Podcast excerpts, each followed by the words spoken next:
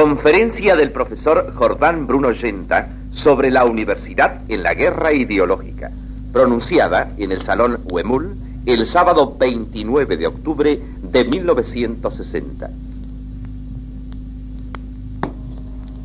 Señoras y señores, en la primera clase pública que dicté este año en este mismo salón, me ocupé en el estudio de la esencia y del fin, del origen y del desarrollo histórico del comunismo. Y esa exposición ha sido la base de un pequeño libro que acaba de aparecer bajo el título de Libre Examen y Comunismo. La tesis del libro resuelve la cuestión en la antítesis catolicismo y comunismo, que es la única antítesis real y verdadera en el planteo de la cuestión del comunismo. Y esa idea ha sido expresada con la más adecuada realización en la ilustración del libro que me ha obsequiado Arturo de Luca, un artista verdadero y un nobilísimo amigo. Su trabajo es el realce, la prestancia y el decoro de mi pequeño libro. Posteriormente, siguiendo la misma temática y en un afán de concretar y de aproximar la cuestión al espacio de nuestra responsabilidad, traté el problema de la guerra ideológica en América Latina. Y hoy voy a completar ese tema concretando y aproximando todavía más la cuestión a lo que es para mí el centro vital en la guerra revolucionaria que el comunismo ha desatado en nuestra América. Me refiero a la universidad oficial, estructurada en los principios de la reforma universitaria del año 1918.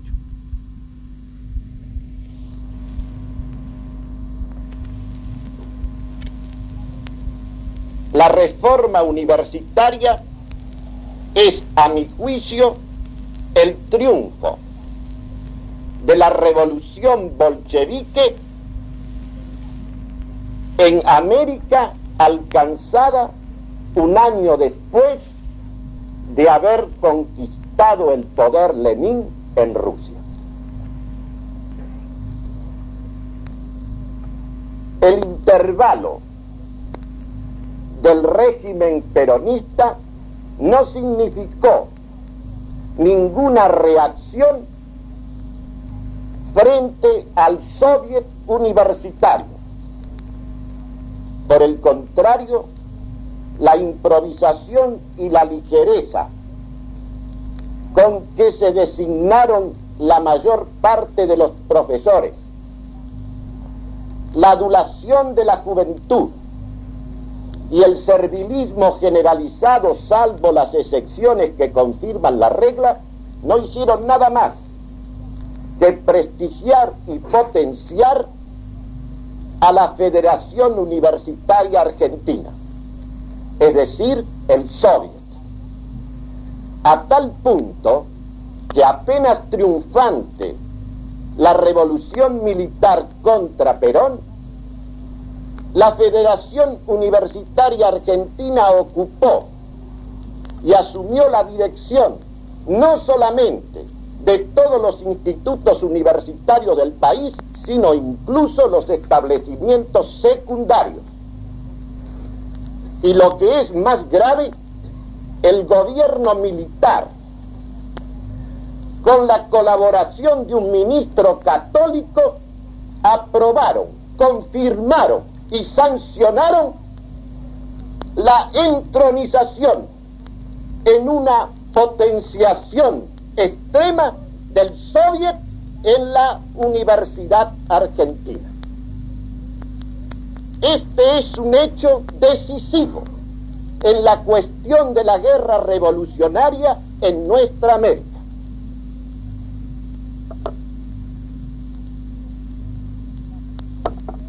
Las intenciones no juegan en la política. Lo que interesa es el significado objetivo de los hechos que realmente producen los hombres públicos. Y a eso tenemos que atenernos al juzgar una actuación política. Las intenciones están al cuidado de Dios.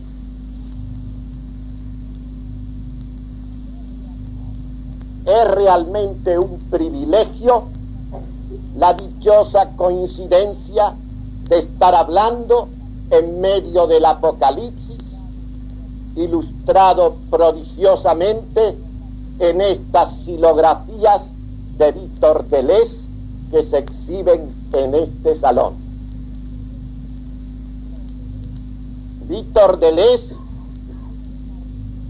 es un artista de, dimensión ecuménica por la profundidad de su visión y por la trascendencia teológica y metafísica de su arte soberano. Estas silografías son y constituyen la actualización del contenido profético del Apocalipsis que estamos viviendo en estos momentos en que se consuma la revolución de los modernos, iniciada por Lutero, culminada políticamente con la revolución francesa y en trance de constituirse por el triunfo mundial del comunismo en el reino del anticristo.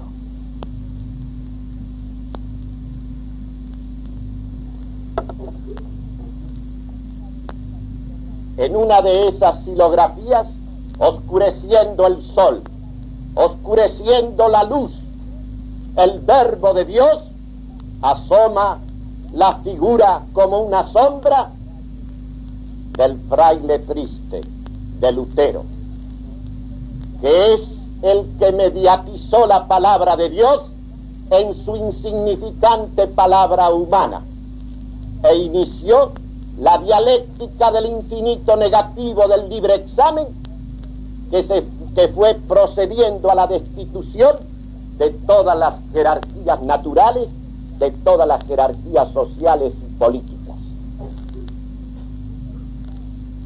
Y en esta visión que ustedes tienen aquí de las tres ranas emergiendo de la gran bestia, la figura dominante remata en la cabeza pavorosa de Marx que preside la consumación de la última etapa de la revolución de los modernos.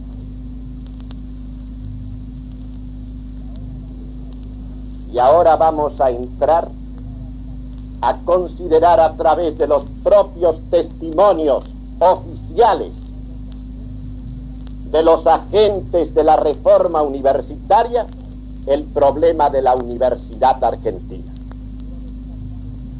Quiero destacar en primer término que las únicas universidades realmente libres que hay en este país son las universidades del Estado, porque en esas universidades se obra y se actúa incluso frente y por encima del Estado.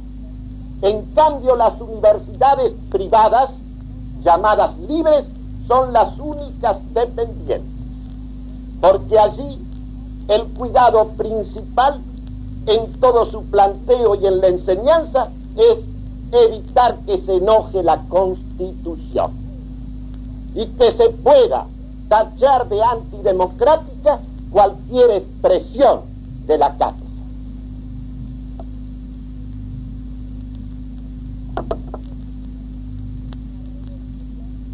La revolución bolchevique triunfó en Rusia el 7 de noviembre de 1917. Es interesante advertir que se acaba de plantear una huelga general. No considero aquí la justificación o no de esa huelga para el día 7 de noviembre próximo.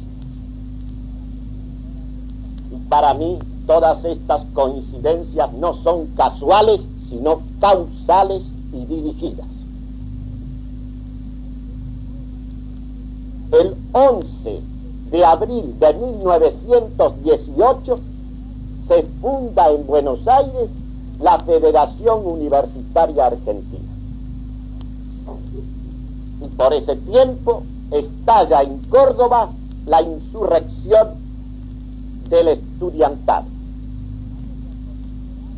vamos a considerar dos pasajes del manifiesto de la, de la Juventud Argentina de Córdoba a los hombres libres de Sudamérica, dado el 21 de junio de 1918. Dice así, la juventud reclama un gobierno estrictamente democrático y sostiene que el demos universitario, la soberanía el derecho a darse el gobierno propio radica principalmente en los estudiantes.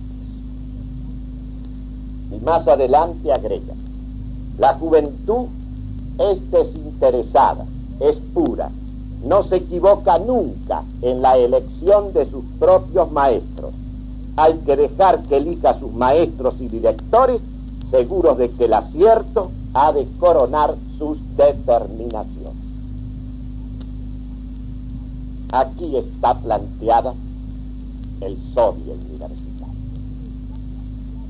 Aquí está planteado el derecho de los que van a la universidad para aprender y para hacerse con el tiempo y, y con la disciplina doctos en algún saber, está planteado nada menos que el derecho a gobernar la universidad.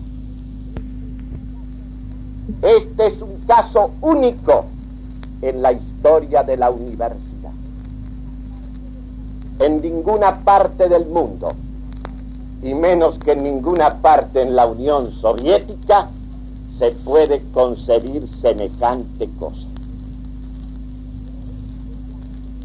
Pero este planteo está directamente vinculado al manifiesto comunista de 1848 porque Marx y Engels dicen allí, refiriéndose a que el proletariado constituye la inmensa mayoría en cualquier sociedad, que uno de los grandes objetivos en la lucha de clases es la conquista democrática del poder. Se sobreentiende que en un planteo de soberanía popular y de derecho de las mayorías, sí la masa proletaria y del personal subalterno y dirigido de todas las empresas se organiza en conciencia de clase, en clase social antagónica, lógicamente tiene que prevalecer por la vía del sufragio universal. Y en consecuencia, la mayoría de aquellos que desempeñan funciones en las que son dirigidos de responsabilidad mínima, en cualquier actividad se constituyen necesariamente en los que gobiernan. Claro está que no son ellos los que gobiernan, sino los demagogos y los adulones y los agitadores que representan las pasiones que ellos mismos suscitan en la multitud. Trasladado al plano universitario, constituido el estudiantado en el demos de la universidad, democráticamente le pertenece la dirección y el gobierno de la universidad. De tal modo que la Federación Universitaria Argentina, que no es sino la conversión al modo de una clase y de una clase dirigente y mayoritaria del estudiantado, es efectivamente el SON, el Consejo equivalente de los subordinados equivalente a los consejos de obreros, campesinos y soldados de la revolución comunista en Rusia.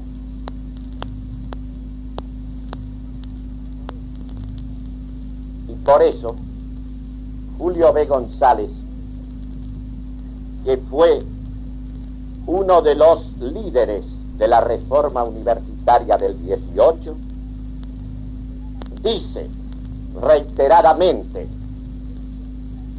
en su libro sobre la Universidad de la Reforma. Tres circunstancias extraordinarias propiciaron la reforma universitaria. Primero, la guerra del 14. Segundo, la revolución rusa. Tercero, el advenimiento del radicalismo al gobierno del país. Y lo que interesa destacar son estas palabras suyas a propósito de la revolución rusa. La revolución rusa, dice González, surgía como un lucero anunciando la aurora de un mundo mejor. Pocos de nosotros quedamos sin escribir algo glorificando a la revolución rusa. En uno de mis libros encontrarán un capítulo en elogio de Lenin. Fue escrito con todo amor, con toda pasión. fue simplemente un error de perspectiva. La apreciación equivocada pero sincera de un acontecimiento auspicioso. Una revolución que se planteó desde el comienzo mismo como una masacre espantosa. Ese es un hecho análogo. Esa glorificación de los asesinos de pueblos enteros es un hecho análogo al que se acaba de producir en la U, donde se ha, se ha recibido como a uno de los, de los iguales al asesino Kadar, masacrador del pueblo húngaro.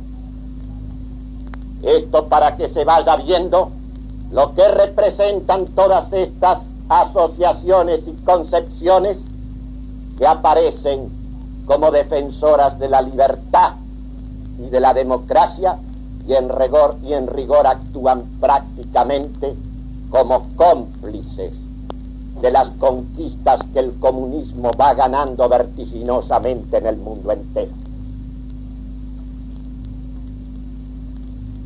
Pero en el planteo de la reforma universitaria hubo algo más. Hubo una nota que es también de importancia decisiva y actualísima, lo que se llama el antiimperialismo. La Federación Universitaria Argentina dio este manifiesto en 1920. Expresar su fervoroso anhelo porque se traduzca en una hermosa realidad el principio de autodeterminación de los pueblos reclamar la libertad y el cese de las persecuciones de todos los apóstoles y héroes del pensamiento pacifista y libre, denunciar y condenar enérgicamente las maniobras del imperialismo mundial. Y la reforma universitaria fue un hecho americano, de proyección americana casi inmediata. Lo mismo en Chile que en Perú que en México y que en Cuba. Y para dejar hablar a los líderes universitarios, quiero ahora leerles lo que se escribió oficialmente en este libro La Reforma Universitaria, publicada por la FUBA, la Federación Universitaria de Buenos Aires, el año pasado, con motivo de la celebración en 1958 de los, del 40 aniversario de la Reforma Universitaria. Nos encontramos coronando este libro un artículo del señor Alberto Siria, uno de los representantes de la Federación Universitaria Argentina, que se titula Los estudiantes y la política en América Latina. Recuerda lo siguiente, Siria, el segundo Congreso Nacional de Estudiantes, reunido en Buenos Aires el año 1932, en sus declaraciones ratificó el contenido social y político de la reforma universitaria. El Congreso reconoce que la universidad ideal que la juventud ambiciona no se logrará plenamente mientras no imperen en la sociedad y el Estado normas y conceptos que modifiquen sustancialmente la estructura de la sociedad capitalista individualista. Y ahora el pasaje que tiene una claridad meridiana y que nos muestra oficialmente cuáles son los caracteres que definen negativamente a la reforma universitaria. Desde el inicio mismo del movimiento reformista comenzaron a perfilarse ciertos caracteres esenciales de su acción Centraremos estas líneas en el antimilitarismo y en el antiimperialismo, aparte del anticlericalismo. Anticlericalismo, antimilitarismo y antiimperialismo. Lo que realmente resulta una trágica ironía que sean gobiernos militares los que han consagrado la reforma universitaria a partir de 1955. Consagrar el antimilitarismo desde el gobierno militar. Es cuestión de que cada uno medite si esto es casualidad o causalidad masónica.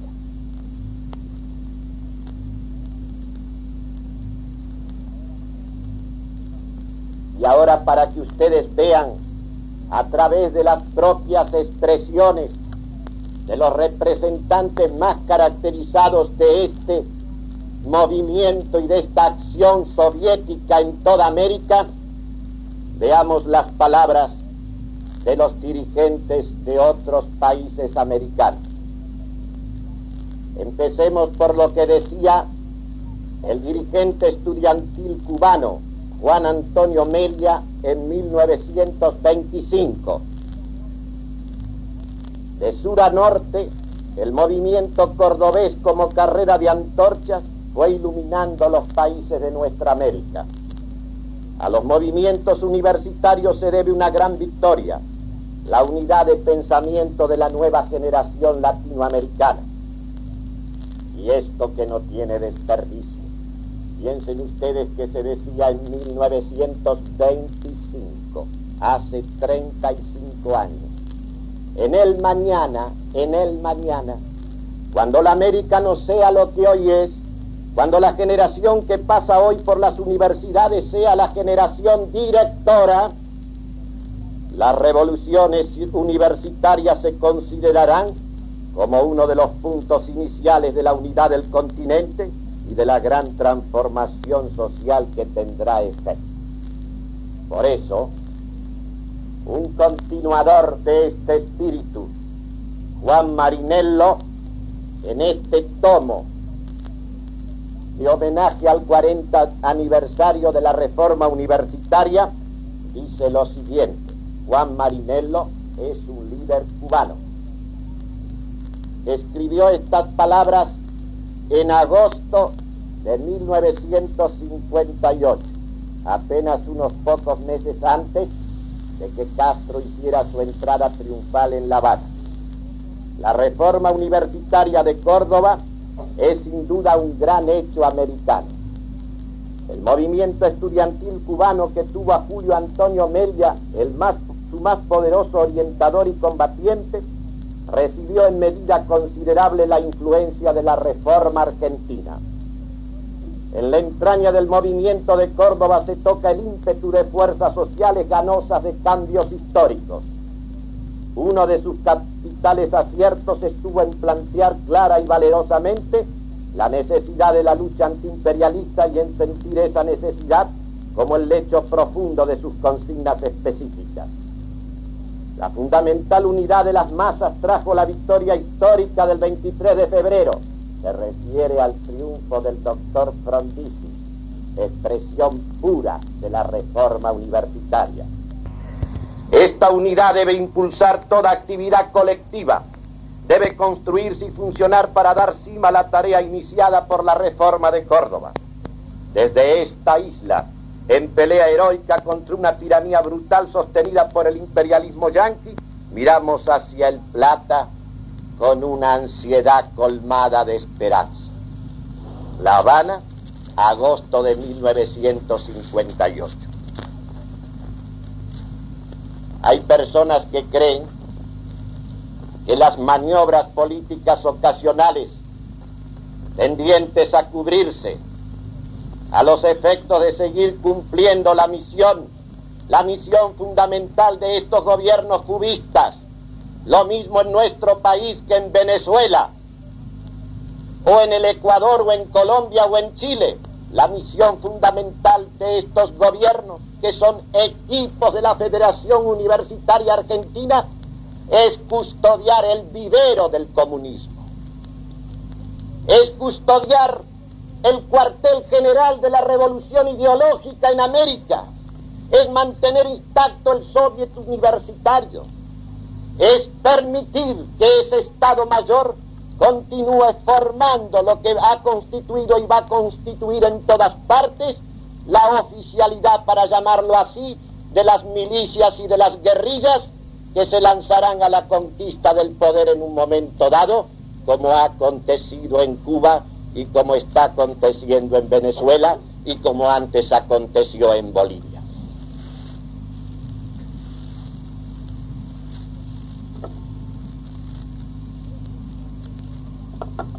¿Qué representa esta universidad reformista?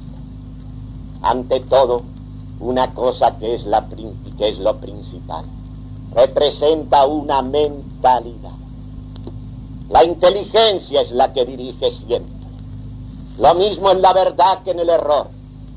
Todo comienza por la inteligencia. Lo mismo la revolución que la restauración. Por eso resultan demasiado pueriles esas presentaciones que se hacen al señor presidente de la República por parte de los señores generales, que le recuerdan, entre otras cosas, que en la universidad hay infiltración comunista, que hay catedráticos comunistas, que son militantes comunistas, y que en la universidad se hacen actos comunistas. Eso es tomar el árbol por algunos de sus frutos. Eso es no considerar el árbol mismo, sobre todo en su raíz. Eso es irse por las ramas.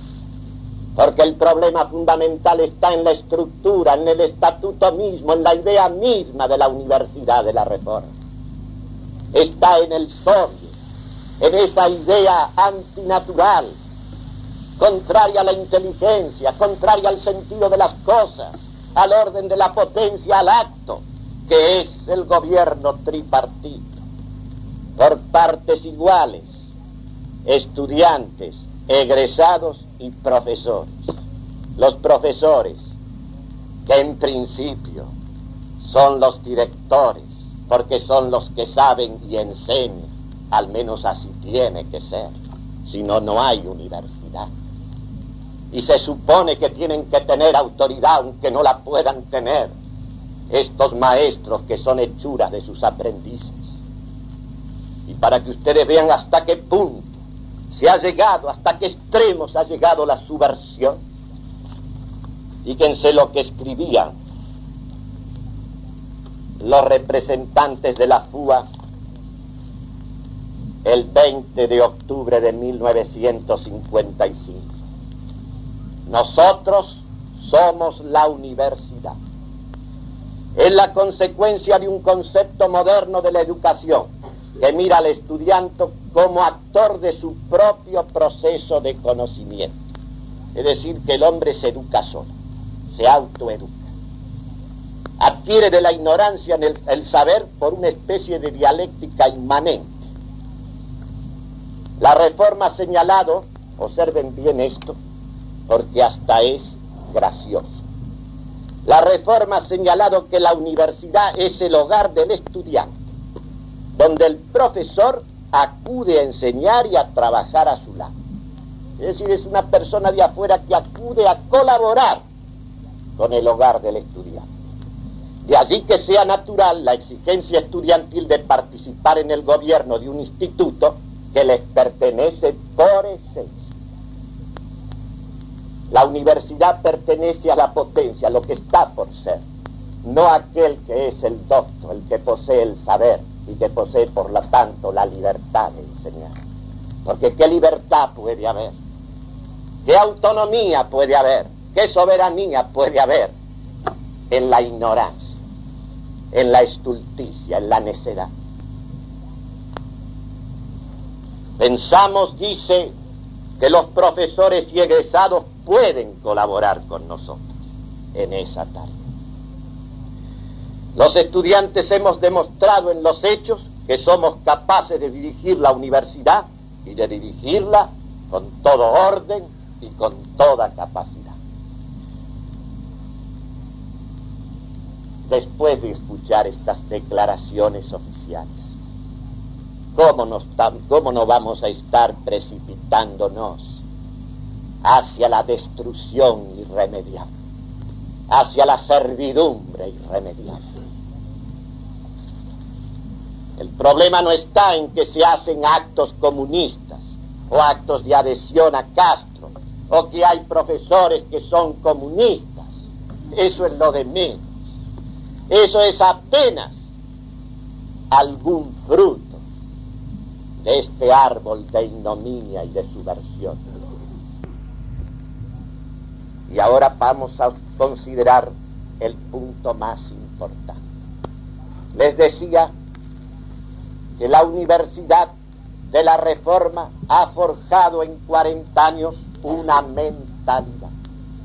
Y esa mentalidad es la que hoy tienen, es aquella con la cual piensan, interpretan, juzgan y deciden todas las clases dirigentes de las repúblicas latinoamericanas salvo las excepciones que confirman la regla.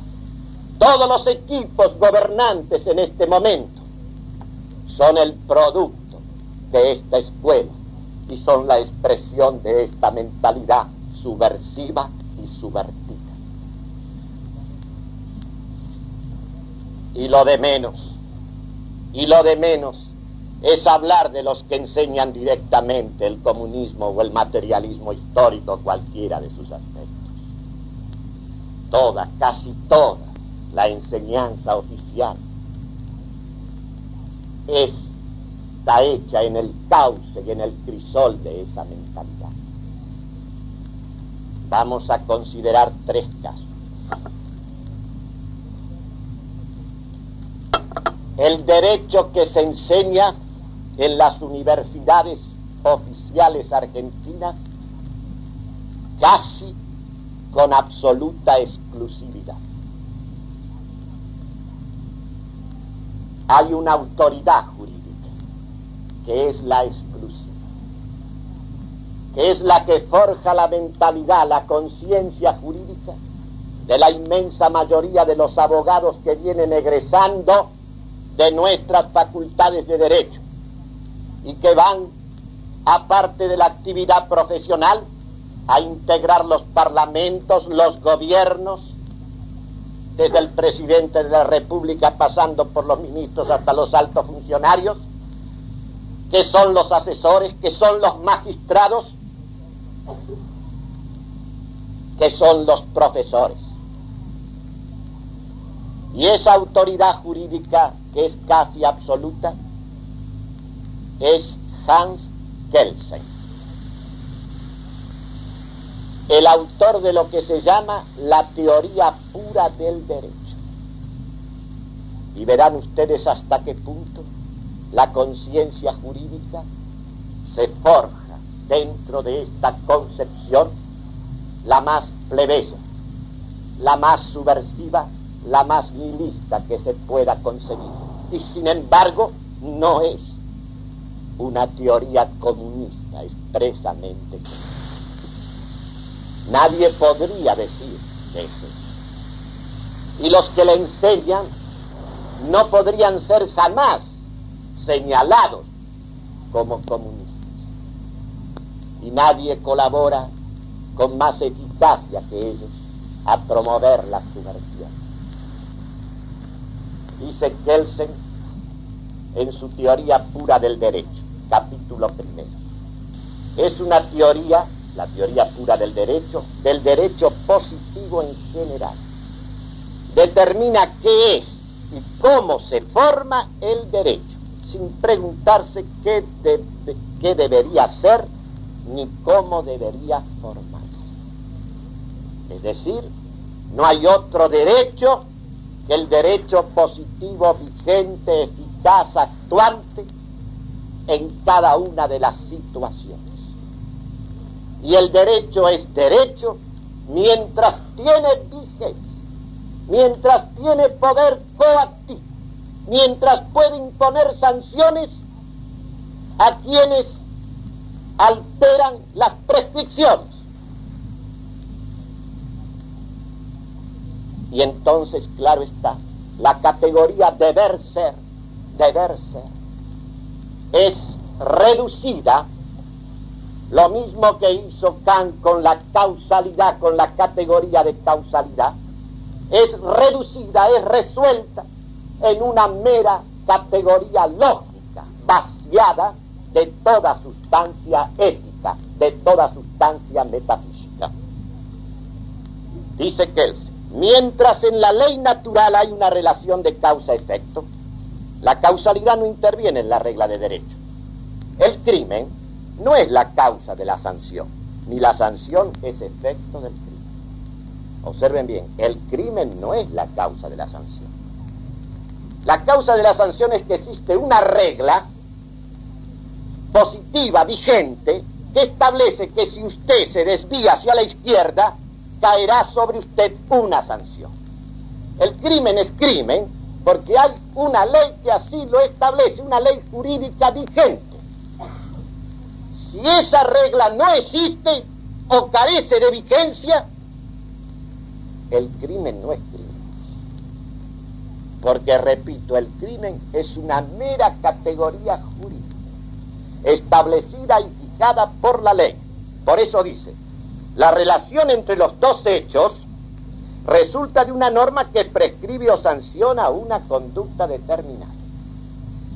La teoría pura del derecho conforme al principio de la lógica trascendental de Kant ve en el deber ser una mera categoría lógica. Coloca así a la imputación en el mismo plano en que Kant colocó a la causalidad y le asigna un carácter radicalmente antimetafísico y antiideológico.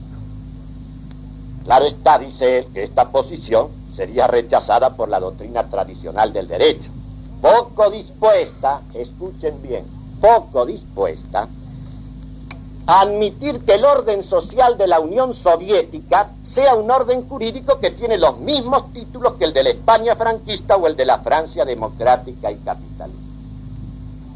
Los mismos títulos. Cualquier derecho en vigencia es tan jurídico, tan legítimo, tan legal el derecho que se impone. El derecho que el poder existente impone, no importa cuáles sean las prescripciones, cuáles sean las prohibiciones.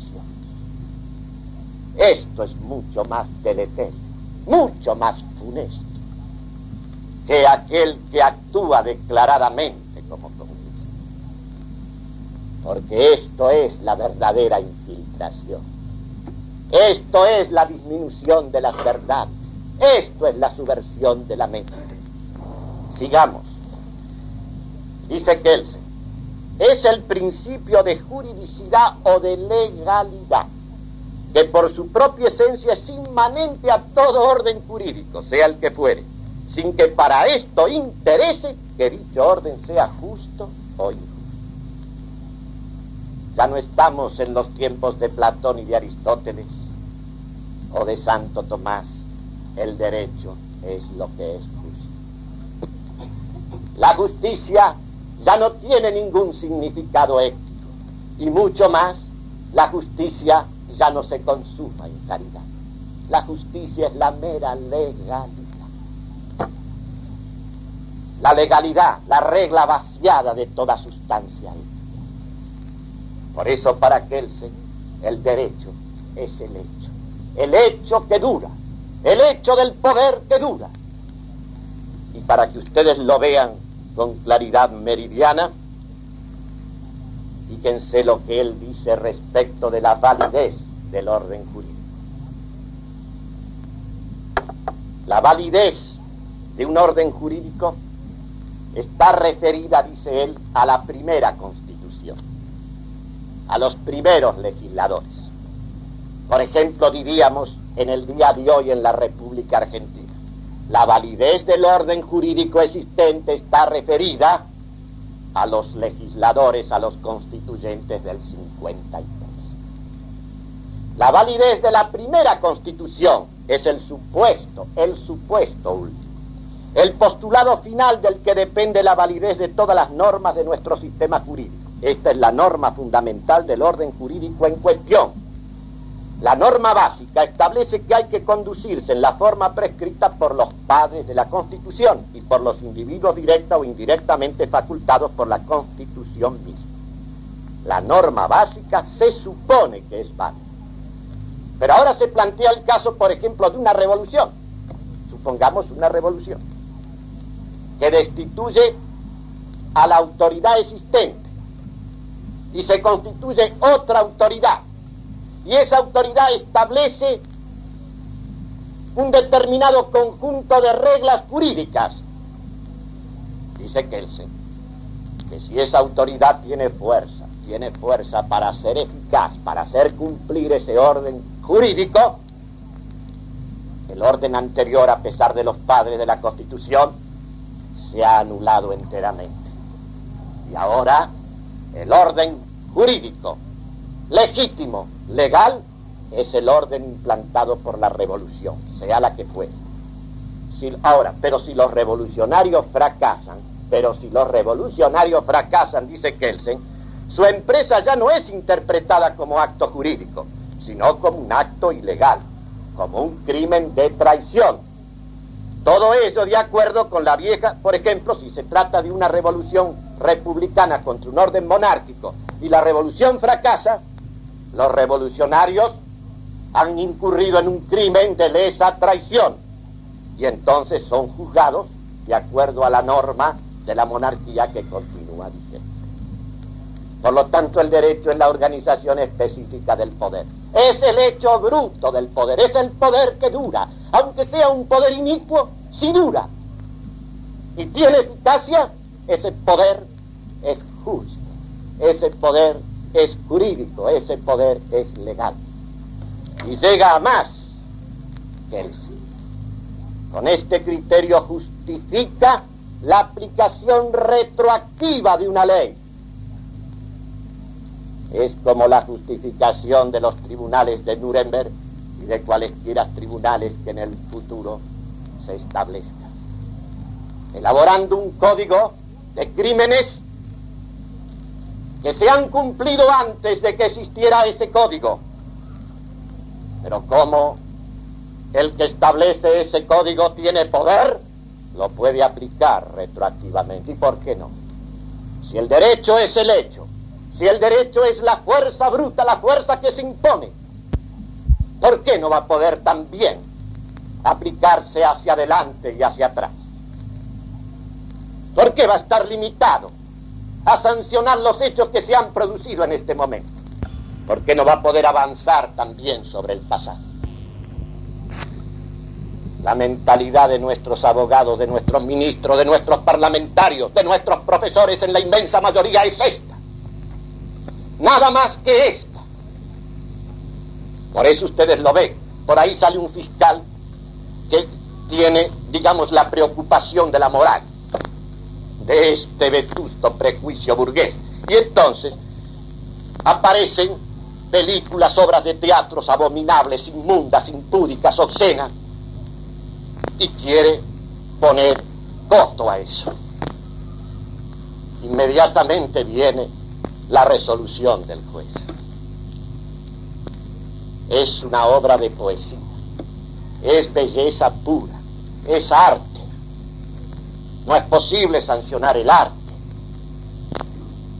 Y entonces pasa cualquier cosa, desde la dolce vita, los amantes, a la apología de la pederastia, como se ha hecho en la revista Centro de la Facultad de Filosofía y Letras, o en la película De repente en el verano. Y ustedes comprenden por qué un gobierno, y lo grave es la conformidad de los católicos, un gobierno apoya una gran misión y autoriza la exhibición de todas estas cosas repugnantes y demoledoras. Autoriza un congreso mariano y un congreso espiritista. Y hay hasta sacerdotes que exaltan ese triunfo de la libertad.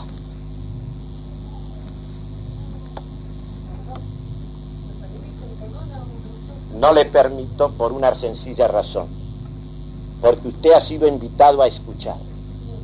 No, no, no, no, no le puedo permitir, porque usted no ha venido a un debate.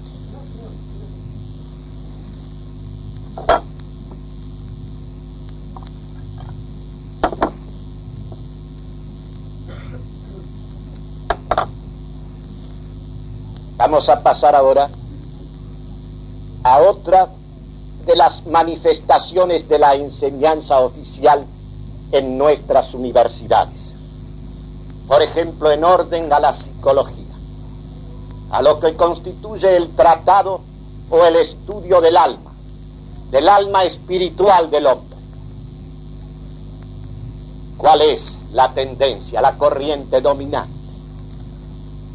En todas partes, con las excepciones que confirman la regla. Es la psicología tipo freudiana.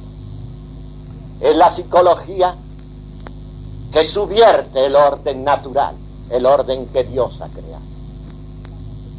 Son los instintos, son las apetencias sexuales, es el bajo fondo, es el inconsciente, lo primero y principal en el hombre.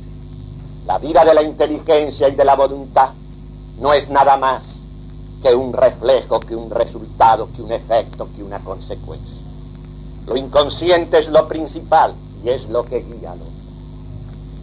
En la misma forma que en el planteo de Marx, son los dirigidos, son los gobernados, son los que realizan aquellas tareas de menor responsabilidad, los que constituyen y los que deben constituir el gobierno de la sociedad por la ley de las mayorías, en el mismo modo.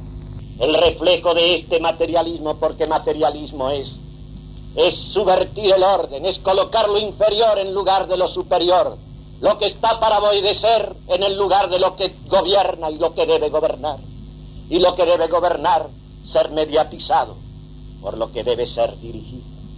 Y en el alma es el instinto, es el apetito sensual, es la sensación, esa es la que gobierna, la que gobierna, la que debe gobernar la vida de la inteligencia y de la voluntad. Y justamente cuando por un bárbaro ascetismo, según esta concepción, se producen represiones o inhibiciones de esas apetencias instintivas, entonces vienen todos esos problemas que derivan finalmente en neurosis y en histerias. Hay que dar libertad al apetito, libertad al instinto, considerando que de ese modo se logra la tranquilidad, se logra la paz, se logra la salud. Y de ahí todas esas concepciones pansensualistas. Y cuando no es el pansensualismo, es la hipostatización del instinto de poder o del instinto de nutrición. Y entonces tenemos sancionado como el orden debido, como la jerarquía cumplida, que lo inferior en el hombre gobierne aquello que Dios ha creado a su imagen y semejanza.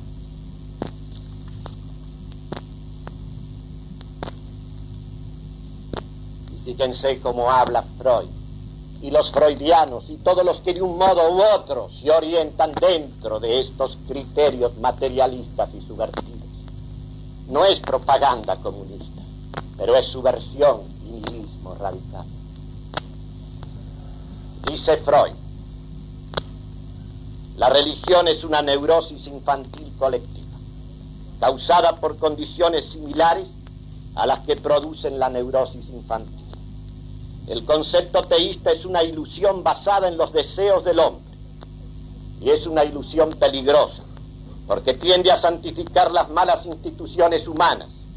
Además, por hacer creer en una ilusión y prohibir el pensamiento crítico, la religión es responsable del empobrecimiento intelectual. La meta del desarrollo humano es vencer esta fijación infantil. Solo el hombre libre que se ha emancipado de la autoridad amenazadora y protectora puede hacer uso de su razón. Esto es lo que se propaga, no solo a través de la cátedra y del libro, a través de la revista y del cine y del teatro. Esto es lo que nutre la juventud de la patria. Y pasemos ahora a otra enseñanza oficial generalizada. No digo exclusiva, claro está, sino dominante, dominadora. La filosofía de la libertad. O sea en su expresión kantiana o neocantiana o en sus expresiones existencialistas. Tomemos la figura principal, que desde hace 30 años es, digamos así, una filosofía de moda en el país y en la enseñanza superior universitaria. Tomemos la figura de Heidegger, la figura más importante del existencialismo actual. ¿En qué consiste esta filosofía? Es una filosofía que niega las dos cosas, ni las niega radicalmente, que se vienen negando desde que se inició la revolución de los modernos. Niega a Dios y niega las esencias de las cosas. O sea, eso que es un reflejo, una mirada de Dios en las cosas.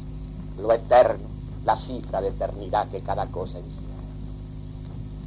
No hay nada más como realidad que el puro existir concreto, con el cual el hombre se encuentra cuando regresa de la banalidad y del estar sumergido en las cosas y en el mundo. Y entonces, en la experiencia de la angustia, el hombre asume conciencia de su existir, de su estar sobre la nada, como un náufrago sobre la nada. Asume conciencia de que él tiene que decidir su vida, que su vida se proyecta su existencia sobre el futuro y que él tiene que hacer proyecto y programa y decidirse en cada momento lo que va a hacer. Y coloque entonces la libertad, la decisión, la última instancia, el comienzo absoluto está en uno. No hay que hacer previos, no hay tareas persistentes, no hay nada que me sea dado como fin. Estoy yo con mi existir y tengo que decidir en cada momento lo que voy a hacer. Y este es el cuidado de mi vida. Y lo primero, la experiencia radical, y de ahí la angustia es que me doy cuenta que soy para la muerte, que soy para la muerte, que soy para la nada, que soy para nada. Lo que por esencia, dice Heidegger, no ocasionalmente proyecta un fin, es lo que denominamos libertad. La libertad es una propiedad metafísica, no es una opción ni una elección sino la propiedad de ser para sí mismo su propio fundamento, de ser para sí mismo su propio fundamento. Quiere decir esto, que para Heidegger y para el existencialismo, cuando es un existencialismo consecuente consigo mismo, lo mismo el de Heidegger que el de Sartre, lo radical es constituirse uno en punto de partida absoluto, en ser uno el propio fundamento de la existencia. Como no puede ser que uno diga, que uno discurra que se ha dado el existir, puesto que se encuentra con él, lo que se le da a uno, como la última instancia, como el fundamento mismo sobre el que ha de edificar su existencia, que finalmente es para nada, es la libertad. La libertad. La libertad se ha constituido hasta por boca de muchos católicos en el bien supremo del hombre. La libertad, que es un bien intermedio, se ha constituido por una subversión materialista en bien supremo. La libertad no es el bien supremo del hombre. Y en boca de cristiano es una blasfemia. Porque nuestro Señor Jesucristo nos enseña y nos promete lo siguiente. Los que seáis fieles en guardar mi palabra, seréis verdaderamente mis discípulos. Conoceréis la verdad y la verdad os hará libre.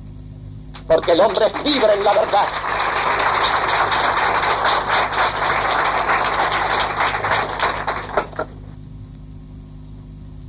Libertad, el libre albedrío, la última instancia. Y la esencia y el. Y esa naturaleza que te define que te constituye y que Dios te ha dado con el fin de la misma que es Él. Tienes decisión sobre eso. La única decisión que tienes, lo único que puede hacer tu libertad es ser lo que tienes que ser o no ser nada. Y para ser lo que tienes que ser necesitas todavía de Dios. Necesitas de su asistencia y de su ayuda. Porque después del pecado, el hombre, si bien puede, puede queriéndolo obrar el bien, débilmente, precariamente, para finalmente librado a sí mismo caer en el mar y en la servidumbre. Esta es la mentalidad que se forma en nuestras universidades. Esta es la mentalidad que domina la clase dirigente de toda América, con las excepciones que confirman la regla. Este es el criterio. La libertad antes que la verdad.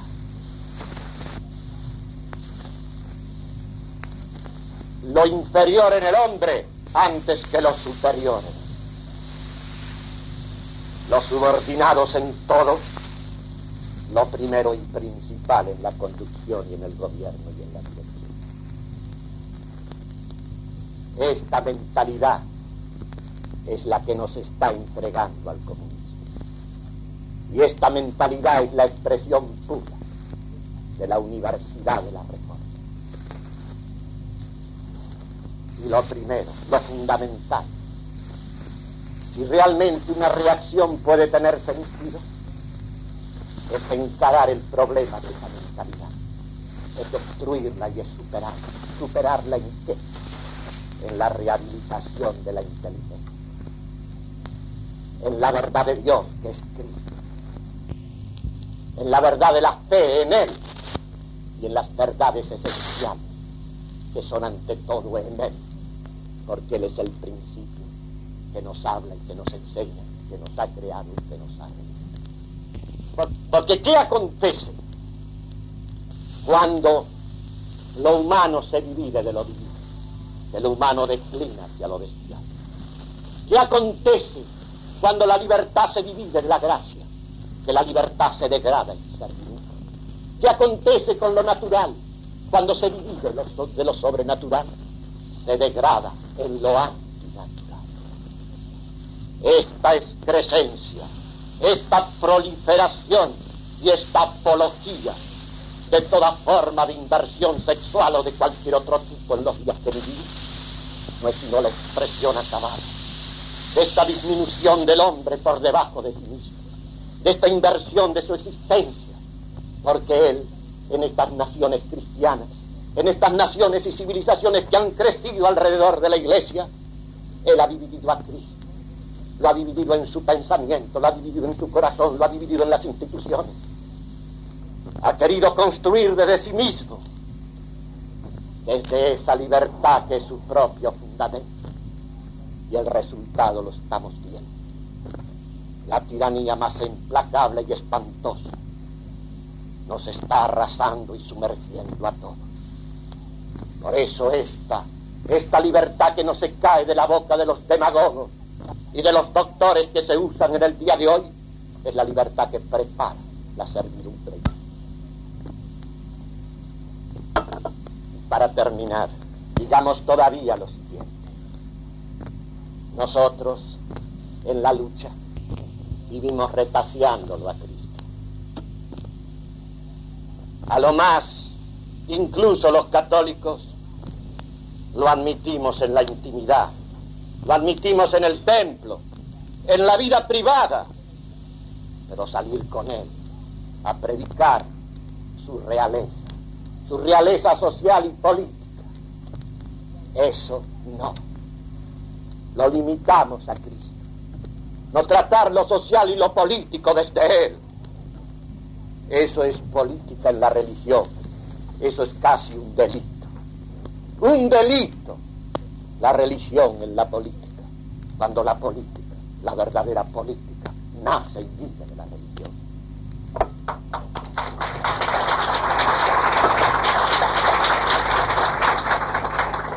Aprendamos al menos de nuestros enemigos.